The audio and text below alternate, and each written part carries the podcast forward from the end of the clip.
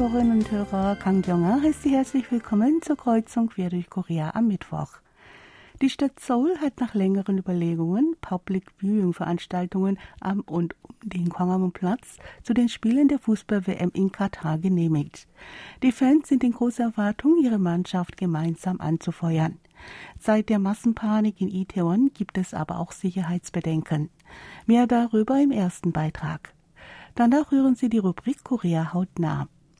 Im Anschluss geht es darüber, dass sich Weihnachtssiege mit Fußballstar Sonung Min als Motiv schon vor dem offiziellen Verkaufsstart großer Beliebtheit erfreuen. Im vierten Teil berichten wir über die steigende Nachfrage nach koreanischen Lebensmitteln in Frankreich. Zum Schluss hören Sie Toms Korea.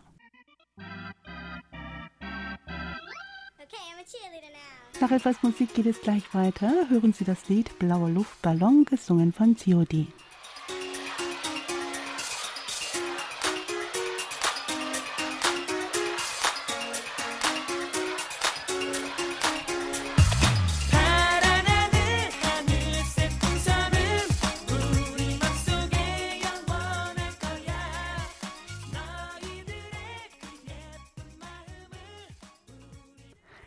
Stadt Seoul hat Public Viewing Veranstaltungen zu den Spielen der Fußball-WM in Katar auf dem Gwanghwamun-Platz genehmigt. Die Bürger und Fußballfans sind in große Erwartungen angesichts der ersten umfangreichen Straßenanfeuerung seit dem Ende der Maßnahmen zur sozialen Distanzierung. Auf der anderen Seite werden aber auch Stimmen laut, die seit der tödlichen Massenpanik zu Halloween in Itaewon in Sorge sind um die Sicherheit bei großen Menschenmengen. Laut CBS No Cut News wollen die Roten Teufel, die Anfeuerungstruppe der südkoreanischen Nationalmannschaft, zunächst dreimal zu den Gruppenspielen der südkoreanischen Mannschaft gegen Uruguay am 24. November, gegen Ghana am 28. November und gegen Portugal am 2. Dezember auf dem Kwangan Platz ein Public Viewing veranstalten und ihre Spieler gemeinsam anfeuern. Die Roten Teufel hatten davor bei der Behörde des Bezirks Chungno einen Plan für die Sicherheit bei den Straßenanfeuerungen eingereicht. Die Behörde hatte eine Ergänzung von Sicherheitsmaßnahmen gefordert, da nicht genügend Sicherheitspersonal eingeplant wurde und Zufahrtswege für die Feuerwehr nicht berücksichtigt worden seien. Die Roten Teufel hatten daraufhin einen neuen Antrag mit Ergänzungen vorgelegt, welcher von der Bezirksbehörde angenommen und an die Seouler Behörde weitergeleitet wurde. Die Stadt Seoul hatte daraufhin beschlossen, Veranstaltungen für das gemeinsame Schauen und Anfeuern der Fußballspiele auf dem Gwanghwamun-Platz unter Auflage zu genehmigen. Schon bevor die Genehmigung erteilt wurde, waren die Bürger voller Erwartung. Ein Student Kim Min-su sagte, dass er auf die WM so gespannt sei wie 2002, obwohl Sonung Min wegen seiner Verletzung vermutlich nicht voll zum Einsatz kommen werde. Ein Fan mit Nachnamen Kung sagte, er freue sich darauf, das erste Public Viewing seit der Corona-Krise genießen zu können. Es gab aber auch Bürger, die sich besorgt über das erwartete Gedränge äußerten. Eine Person mit Namen Park Zuhyun sagte, beim Desaster von Itaewon seien zu viele Menschen gestorben. Sie werde sich im Gedenken an die Opfer die Fußballspiele ruhig alleine zu Hause ansehen und anfeuern. Ein Schüler, Sung Hyung-chan, sagte, er wolle sich die Spiele mit seiner Familie zu Hause ansehen. Nach den Ereignissen in Itaewon habe er Angst, sich in eine Menschenmenge zu begeben. Die Fußball-WM findet erstmals im Winter statt. Wegen des kalten Wetters und Sicherheitsbedenken ist davon auszugehen, dass sich diesmal mehr Fußballfans in geschlossenen Räumen versammeln werden. Eine Person mit Namen Ido Hun ist der Meinung, dass die Straßenanfeuerungen diesmal keine so große Resonanz finden werden. Er nehme an, dass die meisten Menschen zu Hause mit der Familie und Freunden anfeuern oder die Spiele in einem Lokal bei einem Glas Bier zusammenschauen werden. Für Interesse sorgen auch Public Viewing Veranstaltungen in Kinos. In 93 Kinos der Kinokette CGV werden die Spiele gezeigt. Für das Public Viewing im CGV-Kino Yongsan iPark Mall sind die Tickets bereits alle verkauft. Bei den diesmaligen Public Viewing Veranstaltungen und Straßeneinfeuerungen auf offenen Plätzen wird die Sicherheit der Bürger die höchste Priorität haben. Nicht nur die Roten Teufel, auch die Polizei und die Stadt Seoul sind höchst alarmiert. Zum gemeinsamen Anfeuern des Spiels gegen Uruguay soll es um 18 Uhr eine Generalprobe geben, um auf eventuelle Unfälle vorbereitet zu sein. Das Spiel wird zu koreanischer Zeit um 22 Uhr angepfiffen. Lee Jung-gun, der Leiter der Roten Teufel, bat die Fans, nach ihrer Ankunft Ordnung zu wahren und den Anweisungen des Sicherheitspersonals Folge zu leisten.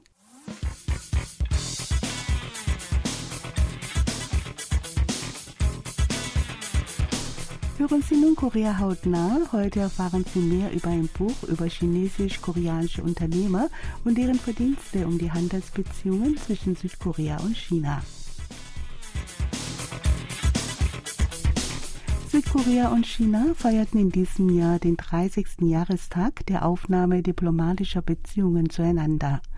In den vergangenen 30 Jahren sind die Beziehungen zwischen beiden Ländern vielfältig und eng geworden.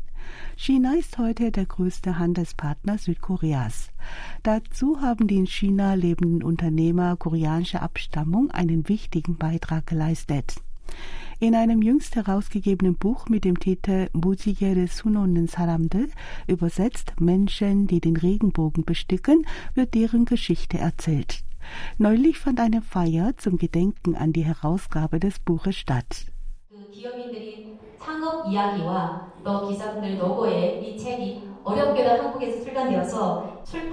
das Buch beleuchtet das Leben und die Wirtschaftsaktivitäten von 30 erfolgreichen chinesischen Unternehmern mit koreanischen Wurzeln. Lee Chun-hil, Vizevorsitzender des Asiatischen Wirtschaftsverbands in China, ist der Hauptautor. Bei der Auswahl der Personen, die in dem Buch behandelt werden, kam es uns weniger auf ihre Bemühungen als Unternehmer an, sondern mehr darauf, dass sie eine zentrale Rolle im Austausch zwischen Südkorea und China spielten. In vielen Bereichen ist es den China-Koreanern zu verdanken, dass koreanische Unternehmen in China Fuß fassen konnten. In den letzten 30 Jahren haben wir Fortschritte gemacht, indem wir ständig Neues hinzulernten. Die Zukunft in den kommenden 30 Jahren sollte so aussehen, dass wir als Partner kooperieren und beruhend auf dem Wissen der letzten 30 Jahre koreanische Unternehmen, koreanische Produkte und Kultur in China verbreitet werden können. 한국 제품이 한국 문화가 중국에 전파될 수 있는 어떤 파트너로서의 자격을 갖고 같이 협력하는 그런 미래를 좀 그려보는 그런 데 의미가 있지 않겠나 싶습니다. Das Buch wurde von 19 Journalisten auf der Grundlage von Interviews, die sie mit China-Koreanern geführt hatten, verfasst. Wegen der Corona-Pandemie konnte ein persönlicher Kontakt oft nicht zustande kommen, so dass Gespräche auf telefonisch oder online stattfinden mussten. Nach etlichen Hindernissen hat das Buch nun das Licht der Welt erblickt. In großer Erwartung waren vor allem die Protagonisten des Buches, die in China lebenden Unternehmer koreanischer Abstammung.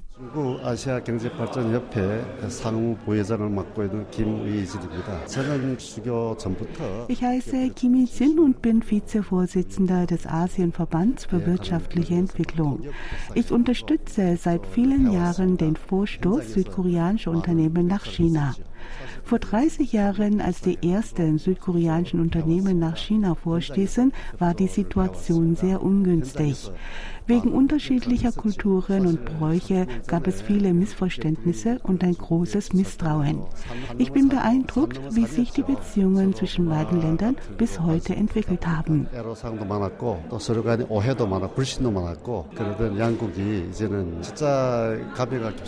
An der Feier hat noch viele in Korea lebende China-Koreaner teilgenommen.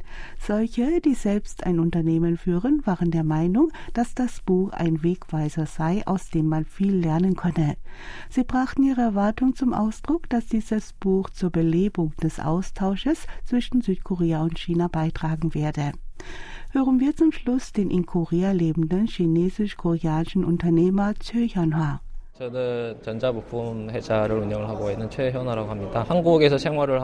Viele junge China-Koreaner leben in Korea und gehen in Korea Wirtschaftsaktivitäten nach.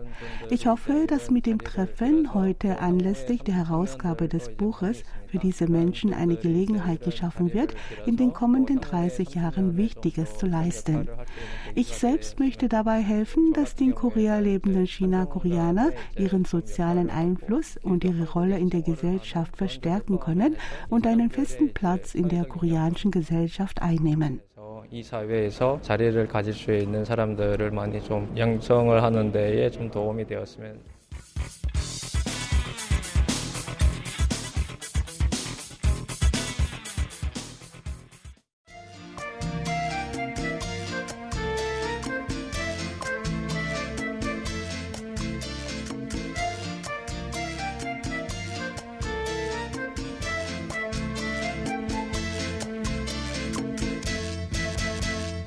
Weihnachtsziegel mit Fußballstar Son Heung-min als Motiv erfreuen sich schon vor dem offiziellen Verkaufsstart großer Beliebtheit. Weihnachtssiegel sind Etiketten, die während der Weihnachtszeit auf Briefsendungen geklebt werden, um Spenden zu sammeln und das Bewusstsein für wohltätige Programme zu schärfen. Dem koreanischen Tuberkuloseverband zufolge sind Weihnachtssiegel, für die in diesem Jahr Sonheung-min-Modell gestanden hat, bereits über Spenden-Apps an den Schaltern der Postfilialen, an einigen Schulen und Ablegern der Convenience Store Kette GS25 zu haben. Laut dem Verband beginne der offizielle Verkauf erst im Dezember. Wegen der Fußball-WM sorgte die Marke mit Sonomin als Motiv aber schon frühzeitig für großes Interesse. Die Convenience Store Kette GS25 konnte in einer Woche vom 15. bis 21. November 6000 Stück verkaufen. Es wird erwartet, dass die Verkaufsmenge und damit auch der Spendenbetrag zunehmen werden, wenn die südkoreanische Nationalmannschaft ihr erstes Gruppenspiel austrägt und sich eine richtige WM-Stimmung zu verbreiten beginnt. Der Tuberkuloseverband hat sich einen Spendenbetrag von 3 Milliarden Won, etwa 2,15 Millionen Euro, zum Ziel gesetzt. Dieser Zielbetrag soll bis Ende Februar nächsten Jahres gesammelt werden. Weihnachtssiegel werden jedes Jahr mit der Person, die in dem betreffenden Jahr im Rampenlicht stand, als Motiv entworfen. 2020 kamen durch den Verkauf von Weihnachtssiegeln mit der Pinguinfigur Pengsu Spenden in Höhe von insgesamt 2,9 Milliarden Won und 2,08 Millionen Euro zusammen. Diese Beträge werden für die Bekämpfung von Tuberkulose eingesetzt. Es werden damit unter anderem sozial schwache Tuberkulosepatienten behandelt, Tuberkulosebakterien erforscht und Entwicklungsländer bei der Überwindung der Krankheit unterstützt. Im vergangenen Jahr wurden in Südkorea 18.335 Tuberkulosepatienten gezählt. Verglichen mit vor zehn Jahren sind damit die Fallzahlen auf unter die Hälfte gesunken. Unter den OECD-Staaten verzeichnet Südkorea jedoch die höchste Krankheitshäufigkeit. Laut der statistischen Behörde starben im vergangenen Jahr 1324 Menschen in Südkorea an der Lungenkrankheit. Weihnachtssiegel wurden erstmals im Jahr 1932 durch den kanadischen Missionar Sherwood Hole in Südkorea vorgestellt. Mit der Gründung des koreanischen Tuberkuloseverbands im Jahr 1952 etablierten sie sich als landesweite Spendenkampagne. In den vergangenen Jahren wurden aber immer weniger Briefe versendet und Weihnachtssiegel verloren zunehmend an Bedeutung, sodass auch die Spendenbeträge zurückgingen. In diesem Jahr werden neben den Papieretiketten auch Weihnachtssiegel in Form eines Schlüsselanhängers herausgegeben. Diese Schlüsselanhänger stoßen vor allem an den Schulen bei den Schülern auf große Resonanz. Über den Messenger-Dienst KakaoTalk und SMS kann man auch Weihnachtssieger in Form von Grußkarten verschicken. Neben dem diesjährigen Design mit der Sonung Mint stehen auch digitale Weihnachtssiegel ältere Entwürfe zur Verfügung. Angesichts des Vorwurfs, die Schüler würden dazu gezwungen, Weihnachtssiegel zu kaufen, sollten in diesem Jahr nur diejenigen, die Interesse daran haben, über eine Voranmeldung an der Spendenaktion teilnehmen. Ein Mitarbeiter des Verbands sagte, dass Weihnachtssiegel vielen jungen Menschen noch fremd seien. Damit auch die junge Generation Interesse daran findet, würden die Weihnachtssiegel auf verschiedene, den jungen Menschen vertraute Weise nähergebracht.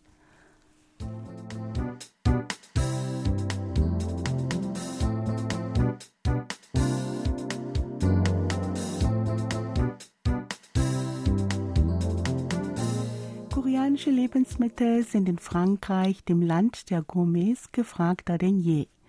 In dem koreanischen Supermarkt A-Smart in der Rue Saint-Anne im Pariser Zentrum ist das Angebot an koreanischen Lebensmitteln von Snacks wie Dreieck-Kimbap, Samgak-Kimbap bis zu Kimchi und Obst und Gemüse so vielfältig wie in einem Supermarkt in Korea. Eine Bewohnerin von Paris, Florine Voltaire, sagte gegenüber dem Online-Wirtschaftsmagazin Josam Bits, sie kenne das zu einem Dreieck geformte Kimbap aus koreanischen Fernsehdramen und habe es in einem koreanischen Supermarkt einmal gekauft. Seitdem sei Samga Kimbap eine ihrer Lieblingsmahlzeiten für zwischendurch. Auch in französischen Supermärkten gäbe es inzwischen ein so großes Angebot an koreanischen Lebensmitteln. Die Zeiten sind vorüber, in denen Bibimbap und Bulgogi stellvertretend für die koreanische Küche standen. In Frankreich erfreuen sich auch getrocknete Eigenblätter Kim und Kimchi großer Beliebtheit. Angesichts des gestiegenen Interesses, koreanische Gerichte selbst zu Hause zu kochen, hat der Export von koreanischen Soßen und Gewürzen wie Gochujang und Kanjang nach Frankreich im Vorjahresvergleich einen Zuwachs von 80 Prozent erfahren. Der Pariser Zweigstelle der koreanischen Gesellschaft für den Vertrieb von Agrar- und Fischereiprodukten AT zufolge importierte Frankreich im vergangenen Jahr koreanische Agrarprodukte im Wert von 44,79 Millionen Dollar. Dies sind 50 Prozent mehr als im Vorjahr.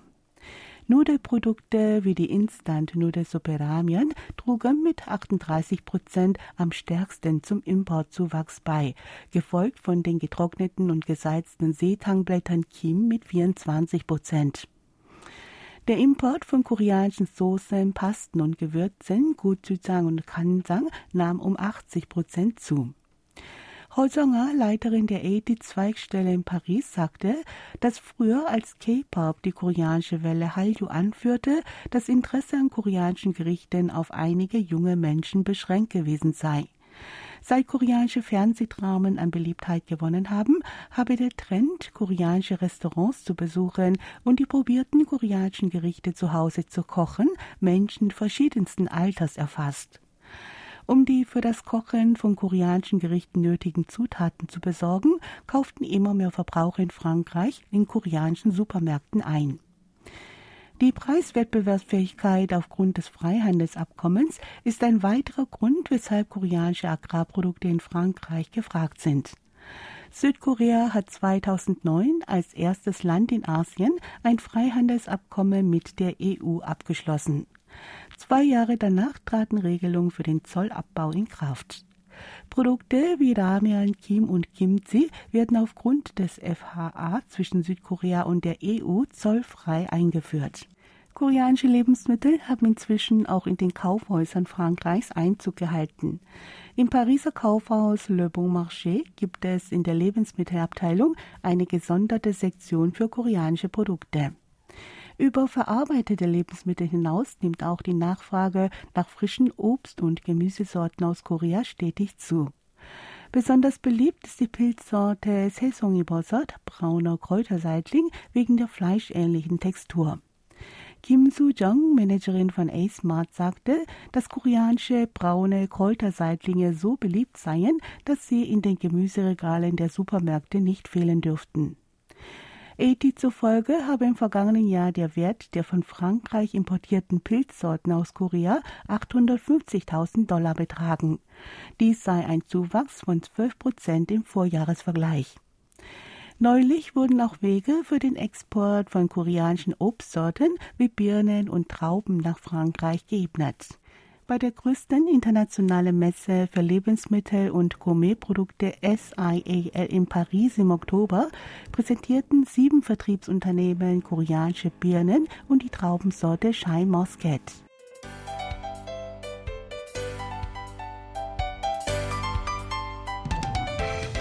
Toms Korea. Ab morgen wird sich die Welt ändern. Zumindest für die vielen Leute in Korea, die regelmäßig einen klischeeartigen Einweg-Kaffeebecher in der Hand brauchen. Und genauer gesagt auch nur dann, wenn sie ihr Getränk direkt im Café trinken wollen.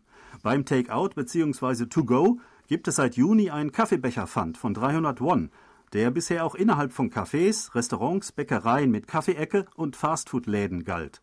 Doch ab morgen werden Pappbecher für heiße sowie Plastikbecher für eisgekühlte Getränke beim Verzehr im Laden verboten sein. Stattdessen sollen wieder echte, spülbare Tassen und Gläser oder selbst mitgebrachte Flaschen benutzt werden. Denn der Gebrauch von Einwegverpackungen soll stark eingeschränkt werden. Sebastian, betrifft dich auch das Verbot? Brauchst du dieses Kaffeebechergefühl? Äh, nicht unbedingt. Also ich trinke normalerweise meinen Kaffee zu Hause und dann hin und wieder mal auch mittags, dann hole ich mir einen im Becher eben äh, oder trinke ihn im Café. Aber normalerweise äh, kaufe ich wenig Kaffee draußen. Hm, ja, also ich habe auch ähm, besonders seit Corona extrem selten einen Kaffee besucht, ehrlich gesagt. Ich trinke eigentlich auch zu Hause genug. Ähm, und ähm, ja, so einen Becher mit Pfand habe ich äh, selbst seit Juni auch noch nie ähm, benutzt. Ähm, es ist persönlich mir ein bisschen fremd, dieses System. Aber ähm, ich finde das eigentlich eine sinnvolle Maßnahme. Also ich denke auch, dass es eigentlich längst überfällig ist, ähm, denn es gibt einfach zu viele davon. Also wenn man sich Statistiken ansieht, ähm, das sind ja ähm, Milliarden von Kaffeebechern, die da pro Jahr in Korea in Cafés und Restaurants und so weiter ähm, ausgegeben und dann auch weggeschmissen werden. Äh, und das ist, ist ja tonnenweise Müll, der da anfällt. Es ist, glaube ich, sehr sinnvoll, wenn das reduziert wird. Ja, das sehe ich auch so, weil man ja mittlerweile nicht mehr nur einen am Tag trinkt, sondern zwei oder drei vielleicht. Muss ja nicht immer ein Kaffee sein, kann ja auch ein Kaltgetränk sein oder ein Saft, ja, irgendwas in der Richtung. Und da fallen sicherlich unheimlich viele Becher an und viel Müll.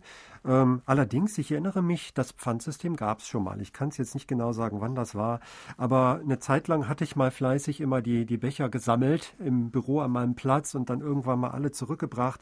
Und dann gab es da immer ein paar Wonnen für, das wurde verrechnet. Das hatte man dann irgendwann wieder abgeschafft, weil das wahrscheinlich zu aufwendig war, die zu reinigen, weil das vielleicht zu teuer war im Endeffekt.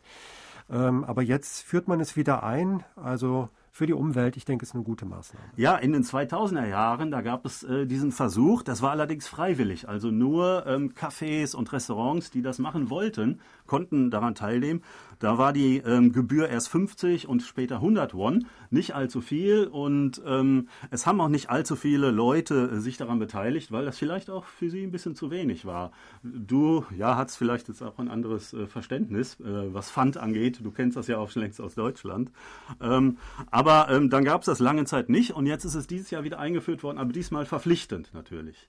Ja, finde ich gut. Ähm, vielleicht ein bisschen bedauerlich jetzt für mich persönlich. Wenn ich manchmal einen Kaffee mir hole, dann gibt es die Situation, dass man sich erstmal hinsetzt und dann vielleicht äh, feststellt, oh, wir müssen jetzt aber los. Da muss man wirklich sich vorher genau Gedanken machen. Also habe ich jetzt die Zeit, aus der Tasse zu trinken oder soll ich doch gleich zum Mitnehmen nehmen?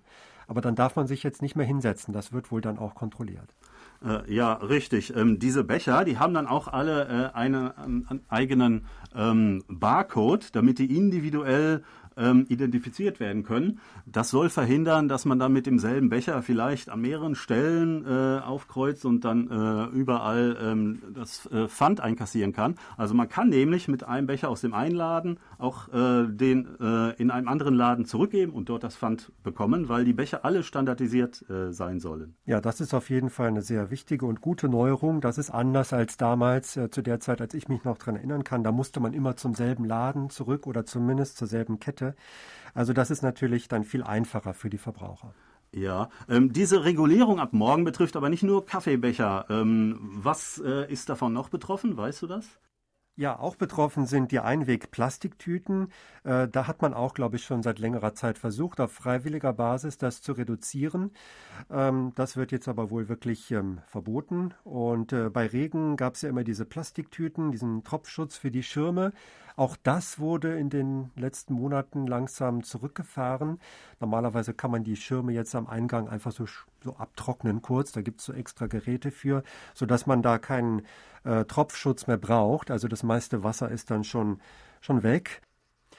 Ja, eine andere Sache, das sind im Stadion so, so Krachmacher zum Anfeuern oder so Klatschhändchen sind das, glaube ich. Äh, meistens aus Plastik, die verwendet man dann nur einmal zum Anfeuern für ein Spiel, dann landen die wieder im Müll. Das soll auch verboten werden. Ja, mir scheint das äh, sehr sinnvoll, allerdings habe ich sie auch äh, noch nie benutzt. Also für mich kein Verzicht. Auch äh, Plastiktüten ist sehr, sehr sinnvoll. Also ich habe inzwischen auch viel zu viele Plastiktüten zu Hause gesammelt und ich nehme die inzwischen mit, wenn ich einkaufen gehe und versuche dann äh, die Sachen dort direkt, äh, reinzufüllen. Ähm, also diese Strategie, ja, eigentlich Einwegtüten mehrmals zu benutzen, das ist äh, laut einer Umfrage übrigens auch ähm, von 60 Prozent der Koreaner und Koreanerinnen als ähm, beste Strategie zur Vermeidung von Einwegmüll äh, einmal bezeichnet worden. Genau das ist auch meine Strategie. Ja, allerdings das mit diesen Regentüten, ähm, also Tüten für Regenschirme, ja, die waren schon extrem praktisch, das muss ich schon sagen. Allerdings werden diese kleinen faltbaren Schirme äh, doch auch so verkauft, dass sie schon mit einer Tüte äh, zusammen äh, verkauft werden, geliefert werden. Also diese, diese ähm, Tüte ist eigentlich genau dafür da, für diesen Regenschutz.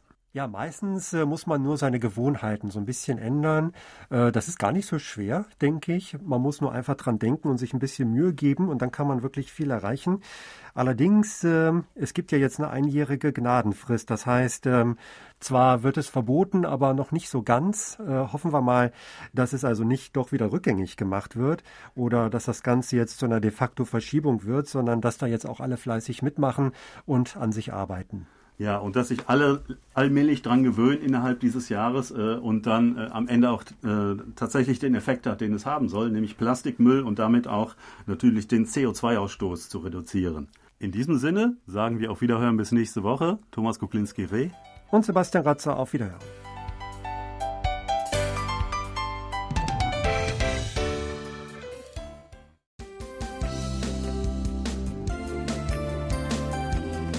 Das war es auch wieder für heute in Kreuzung quer durch Korea. Ich danke fürs Zuhören und sage Tschüss, bis zum nächsten Mal.